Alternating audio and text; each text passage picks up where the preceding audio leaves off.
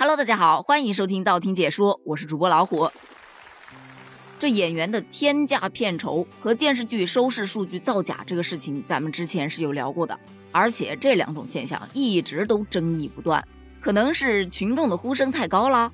这国家广电总局终于出手了，他们是正式印发了《“十四五”中国电视剧发展规划》，而就是出台的这样一则规划当中，有这么一条登上了热搜。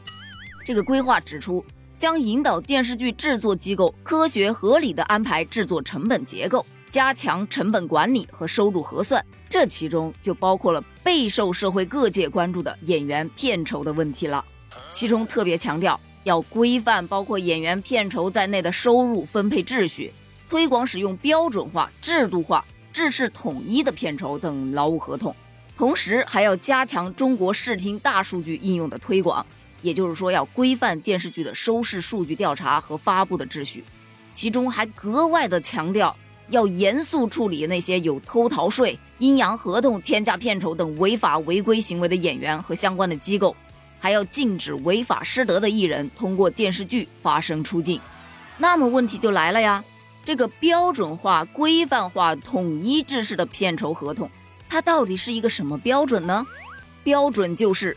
严格执行每部电视剧全部演员总片酬不得超过制作成本的百分之四十，而你主要演员的片酬不得超过总片酬的百分之七十。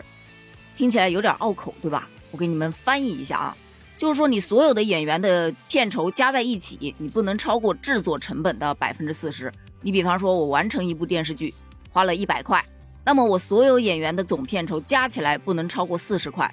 而主要演员他的片酬不得超过总片酬的百分之七十，也就是说四十块钱的百分之七十，二十八块。这下应该听明白了吧？刚看到这个新闻的时候，我就在想了，广电总局为什么要列这么一个标准呢？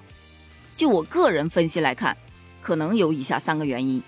第一个，明星拿那种特别高的天价片酬，他就得交天价的税呀，这交税不得心疼啊？那一心疼，不就会想方设法的去偷逃税喽？这个咱就不具体举例子了啊，有点得罪人了。这第二个，一部电视剧大部分的制作费用都给到这些流量明星了，而能决定这部影视剧到底好不好看、质量如何的编剧啊、顾问呐，甚至导演呐、后期啊，他们拿的钱不就很少了吗？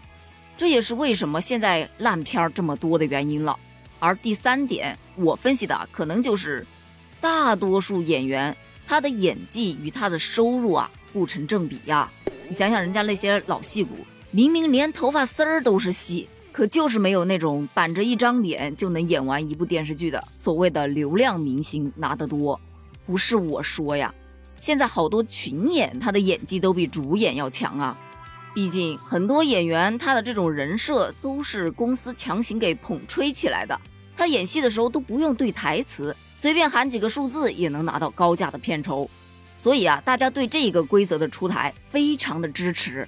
你想想啊，未来如果真的依据这个规定来实施了，把那些高价演员的费用全部都放在了影视制作的成本当中，你加大对影视制作成本的投入，我不敢保证一定啊，但至少。影视剧的质量应该会比现在有所提高吧？这是从制作的角度来说。其实对于演员演技，没准也能有所提高。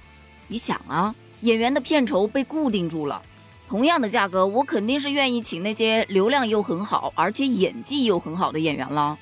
那那些演技不怎么好，但是流量很好的演员，他是不是就得想方设法的去提升自己的演技？如此一来，演员的演技不就内卷起来了吗？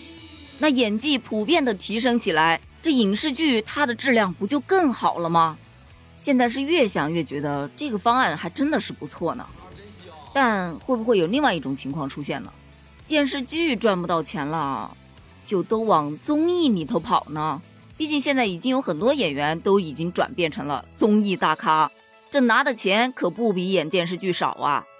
另外，直播带货这个市场可能又会迎来一波高潮吧。所以呢，对于广电总局来说，你既然已经管了，那么就一定要把它落实到底，监管到位，一定要严查那些阴阳合同。当着面可能签的不到百分之四十，可是私底下给演员点分红啊，或者是给点股权呐这些东西的。另外，综艺和直播要是能管的话，也尽量管管吧。毕竟现在好看的综艺也太难求了，而直播千万不要为了挣钱，什么乱七八糟的品都卖呀。关于这件事儿，你怎么看？评论区留言哦，咱们评论区见，拜拜。